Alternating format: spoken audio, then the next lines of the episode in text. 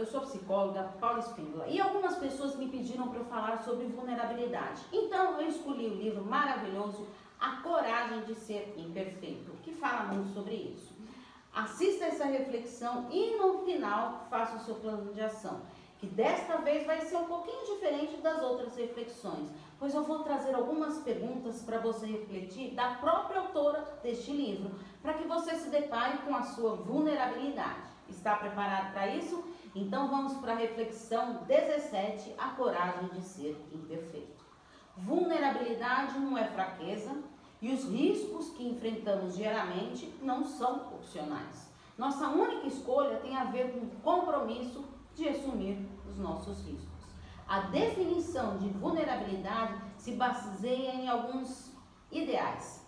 Amor e aceitação são necessidades irredutíveis de todas as pessoas. Fomos concebidos para criar vínculos com os outros. Existem dois grupos: aqueles que têm um senso profundo de amor e de aceitação e aqueles que lutam para conquistar isso. Preocupação é viver uma vida orientada pela coragem, compaixão e vínculo humano. Identificar a vulnerabilidade como catalisada de coragem, compaixão e de vínculos. Ela destaca 10 pontos importantes para uma pessoa ser considerada plena. Então, vamos para esses 10 pontos. Cultiva a autenticidade e se liberta do que os outros pensam. Cultiva a autocompaixão e se liberta do perfeccionismo cultiva um espírito flexível e se liberta da monotonia e da impotência. Cultiva a gratidão e alegria e se liberta do sentimento de escassez e do medo do desconhecido. Cultiva a intuição e a fé e se liberta da necessidade de certezas. Cultiva a criatividade e se liberta da comparação. Cultiva o lazer e o descanso e se liberta da exaustão como símbolo de status e da produtividade como fator de autoestima. Cultiva a calma e a tranquilidade e se liberta da ansiedade como seu estilo de vida. Cultiva tarefas relevantes e se liberta de dúvidas e suposições. Cultiva risadas, músicas, dança e se liberta da indiferença de estar sempre no controle. Ela cita também sobre narcisista. E como eu estou falando sobre é, esse tema nos vídeos, eu achei importante trazer esse assunto aqui para você. Que a maior dificuldade do narcisista ele é lidar com o medo da humilhação. Analisando o narcisista pelas bases, pelas lentes da vulnerabilidade, enxerga o medo da humilhação de ser alguém comum, a escassez é o problema de que, é, de que nunca ser ou ter o bastante, estamos hiperconscientes de falta. Existem três componentes da fórmula da escassez, que é a vergonha, a comparação e a desmotivação. Fique bem atento nesses três componentes. Os elementos mais raros em uma sociedade da escassez é a disposição para assumir nossa vulnerabilidade e a capacidade de abraçar o mundo a partir da autovalorização e do merecimento. Uma frase lacuna muito importante que ela cita nesse livro é a dificuldade de que as pessoas têm de preencher essa frase. Quando as pessoas ouvem ou leem a frase nunca ser tanana, ou bastante, leva alguns segundos para a pessoa conseguir preencher essa lacuna. Nunca ser bom o bastante, nunca ser perfeito o bastante, nunca ser o ideal o bastante. Eu vou deixar essa frase em nosso plano de ação no final desse vídeo e cito alguns mitos sobre a vulnerabilidade, que eles devem ser derrubados. O primeiro mito é vulnerabilidade é fraqueza. Deixar de respeitar e admirar a coragem e ousadia que está por trás da vulnerabilidade, deixamos o medo e o desconforto se tornarem julgamento e crítica. Vulnerabilidade é o centro de todas as emoções e sensações. É incerteza, risco e exposição emocional. Temos que encarar isso. Longe de ser um escudo eficaz, a ilusão da invulnerabilidade desencoraja a reação que teria de ser uma proteção genuína. O segundo mito é vulnerabilidade não é comigo. Experimentar a vulnerabilidade não é escolha. A única escolha que temos é como vamos reagir quando somos confrontados com a incerteza, com o risco e com essa exposição emocional. O terceiro mito é vulnerabilidade é expor totalmente a minha vida.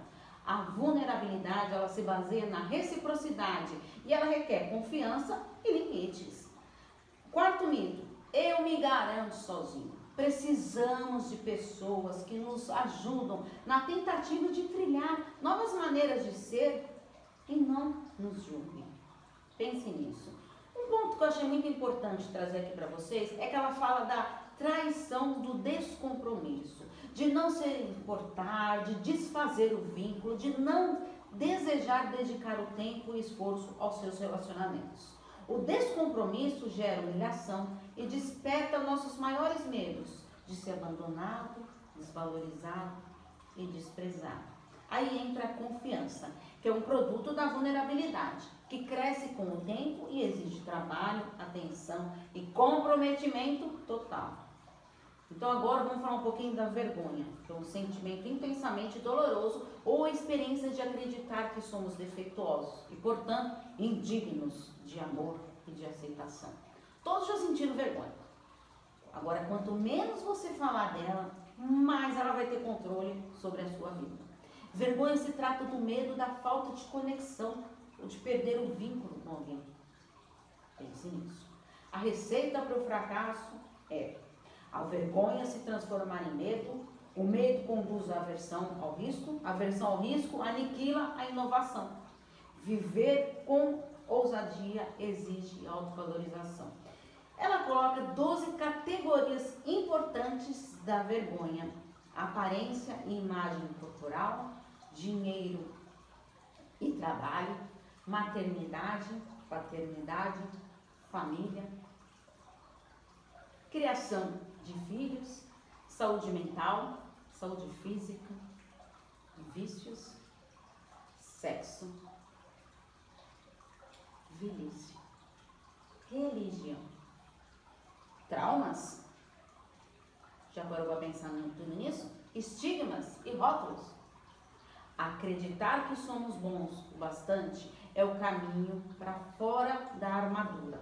Ele nos autoriza a tirar a nossa máscara com este senso de ser bom o bastante, veio a aceitação do próprio valor, dos seus limites e do seu envolvimento com a sua vida. Para enfrentar um trauma, deve-se admitir o problema, buscar ajuda profissional, não tenha medo e receio disso. Superar os obstáculos da vergonha, do segredo que acompanha um trauma. Abordar a recuperação da vulnerabilidade como uma prática diária não como item na sua listinha de tarefas que deve você vai riscar lá. E como viver com ousadia? Primeiro você tem que redefinir o seu sucesso, restituir a vulnerabilidade, buscar apoio, deixar intenções claras, impor os seus limites, cultivar os seus vínculos, andar na corda bamba de vez em quando, por que não? Praticar a resiliência, avaliar a realidade e ela também fala um ponto importante para a gente criar filhos plenos. Quem somos e a maneira como nos relacionamos com o mundo são indicadores muito mais seguros de como nossos filhos serão de, de tudo o que sabemos sobre criar filhos. Importante isso, né? Se quisermos que nossos filhos amem e se aceitem como eles são, a nossa tarefa é amar e nos, nos aceitar como nós somos. Deve-se separar os nossos filhos dos seus comportamentos. Um exemplo. Ah, o seu filho contou uma mentira. Ele é, é, diferente do seu filho ser uma pessoa mentirosa. Então vamos cuidar para não misturar as estações aí. As experiências de vergonha na infância, elas afetam nossa autoestima e muda quem somos e a maneira como nos enxergamos. Olha como mexe com a autoestima. Se estivermos sempre seguindo nossos filhos na arena da vida, calando as críticas e assegurando a sua vitória, eles nunca aprenderão por conta própria, que tem a capacidade de viver com ousadia. Pense nisso. Agora, plano de ação. Pega papel e caneta na mão e responda todas essas questões que vai mexer muito com você. Volte esse vídeo várias vezes quando for necessário e olhe os slides que eu vou colocar para vocês. Primeiro, quais as mensagens e expectativas que definem a sociedade em que vivemos? Segundo, como a cultura social influencia os seus comportamentos? Terceiro, de que maneira as dificuldades que enfrentamos produzem comportamentos cujo objetivo principal é nos proteger? Quarto, como nossos comportamentos, pensamentos e emoções estão relacionados à vulnerabilidade de um forte sentido de valorização? Uau, essa é demais, hein? Quinta, agora é sua vez de preencher a lacuna.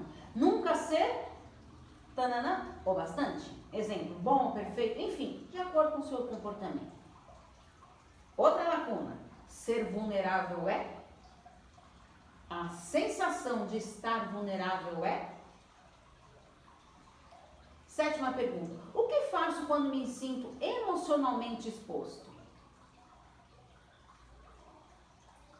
Oitavo, como me comporto quando me sinto desconfortável e inseguro? Nono, como sei se posso confiar em alguém o bastante para ficar vulnerável? Décima, como se alguém, como saber se alguém trairá a minha confiança? Onze, como desenvolver a confiança nas pessoas? E 12, para fechar com chave de ouro, de 0 a 10, quanto foi seu aprendizado com essa reflexão? Comente comigo, é o que eu quero muito saber. Volte esse vídeo várias vezes que você precisar. No vídeo do YouTube, eh, Paula Espínola, psicóloga, se inscreva no canal. Lá eu coloco os vídeos com os slides. Então, pare quantas vezes for necessário para você ler os slides e responder esse seu plano de ação. Um grande abraço. Tchau, tchau.